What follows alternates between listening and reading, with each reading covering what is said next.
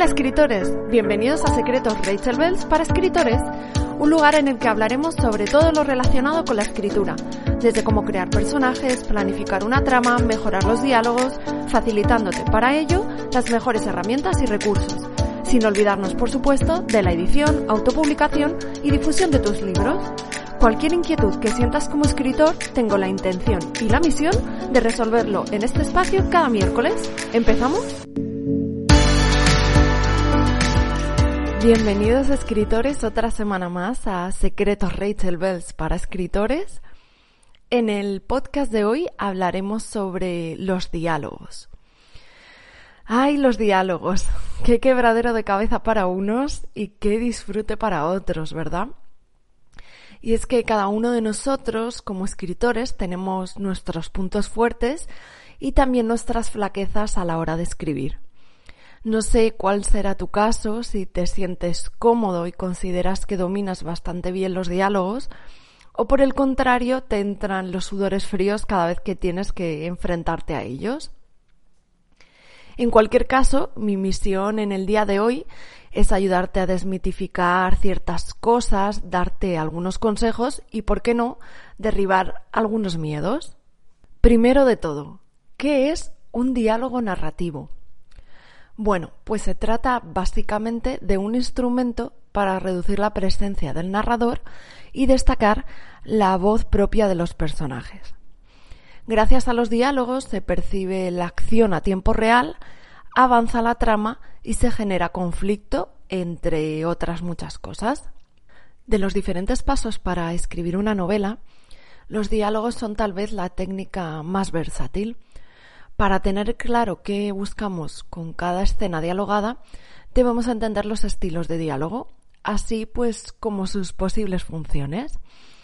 Tenemos el estilo directo, que es el que reproduce fielmente las palabras de los personajes, aunque pueden ir acompañadas por los incisos del narrador. Luego el estilo indirecto, que en el que el narrador cuenta lo que dicen los personajes, pero usa para ello verbos declarativos. Y por último tenemos este que sería el estilo libre, que es una modalidad intermedia en la que los personajes parecen interrumpir al narrador.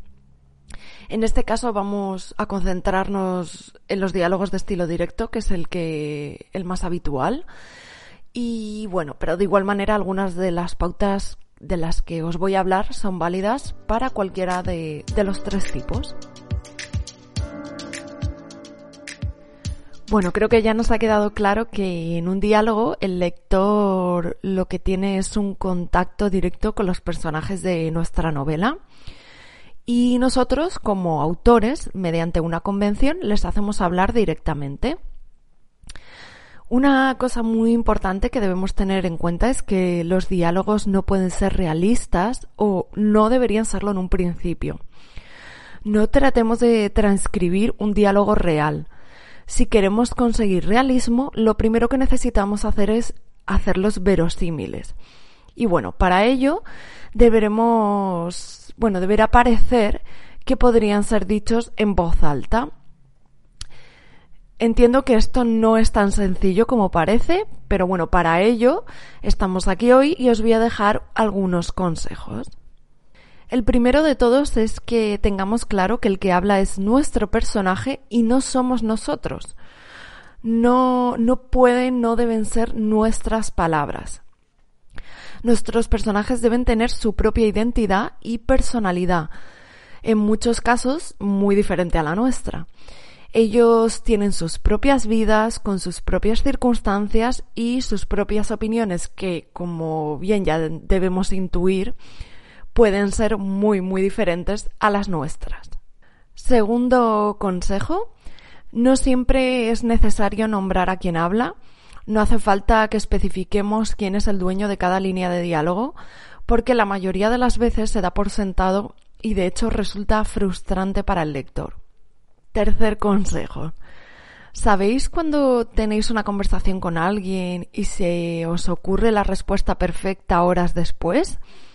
Bien, pues nuestros personajes siempre van a tener esa respuesta ingeniosa en el momento.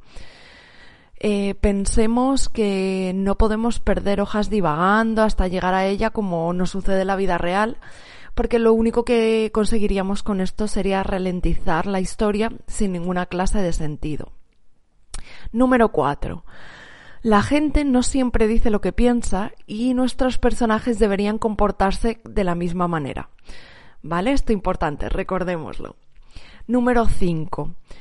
Cada palabra del diálogo debe cumplir una función en la trama.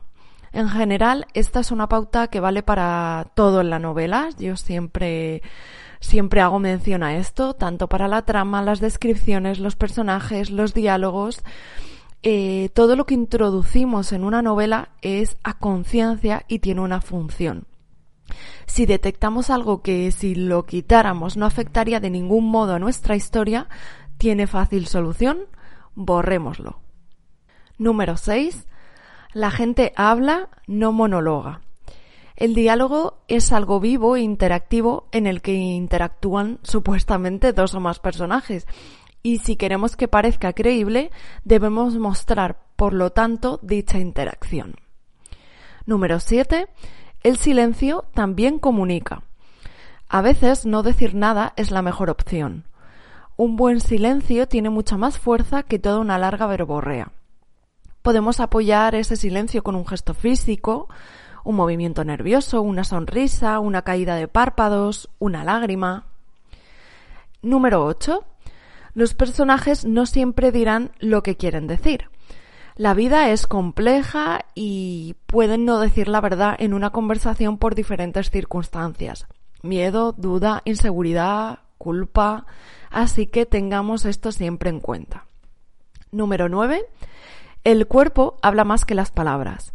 Los gestos que hacen nuestros personajes, porque los hacen, hablan muchas veces más que las palabras teniendo en cuenta además que nuestros personajes pueden mentir con las palabras, pero es difícil que lo hagan con los gestos. Número 10. Debe percibirse la personalidad del personaje en cada diálogo. A ver, cada personaje tiene su propio registro al hablar, que pueden ser muletillas, acentos, tics verbales o gestos, entre otras cosas, y estos deben apreciarse cuando hable. Número 11. Si podemos decirlo en una sola palabra, no usemos dos. La verdad que no hay mucho más que decir al respecto sobre este punto. Eh, si nuestro personaje puede comunicar em, lo de un párrafo en una frase, sabemos que debemos poner, ¿verdad? A veces menos es más. Número 12. No abusemos del dijo.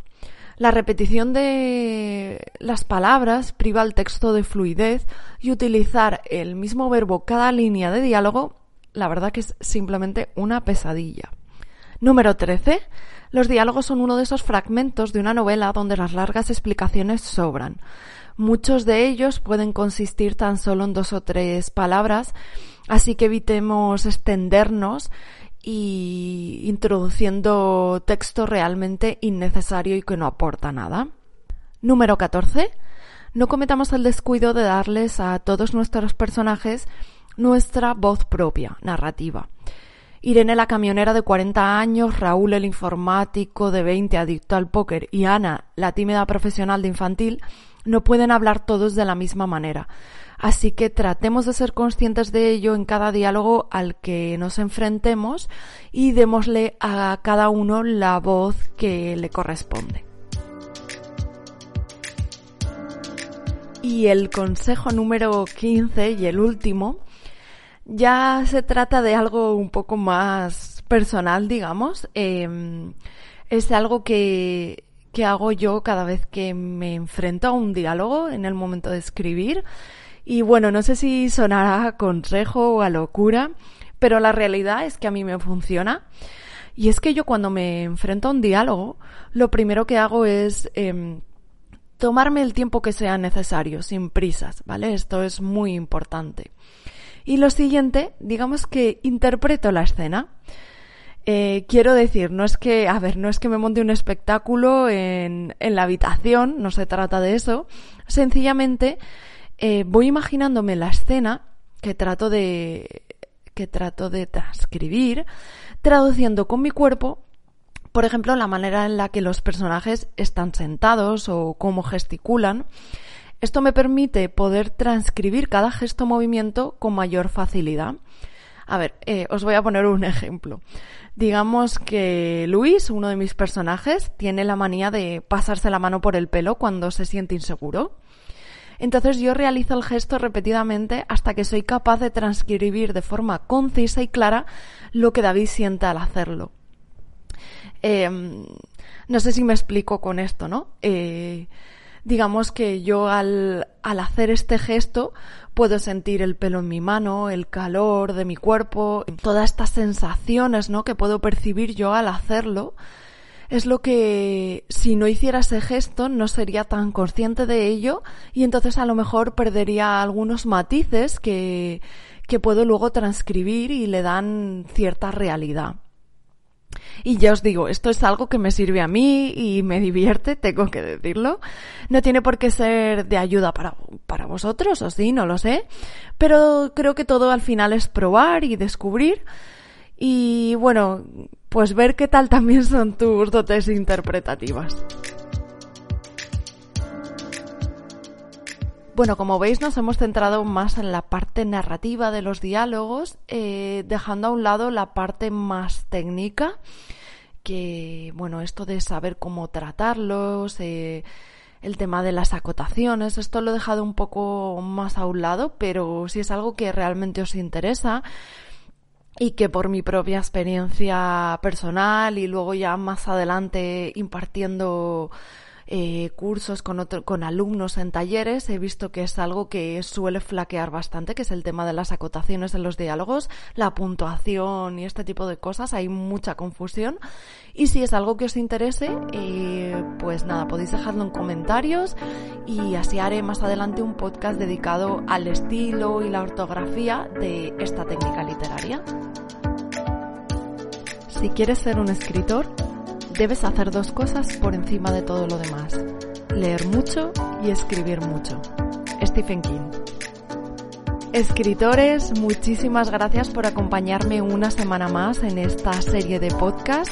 Espero de verdad haberos ayudado con, con el tema de hoy, con los diálogos, haber resuelto alguna duda o que mm, alguna de las cosas que hemos comentado os ayude y bueno, como dice Stephen King en la cita que he mencionado anteriormente, leer mucho, escribir mucho, que eso es lo mejor que se puede hacer. Y nos vemos la próxima semana. Un abrazo.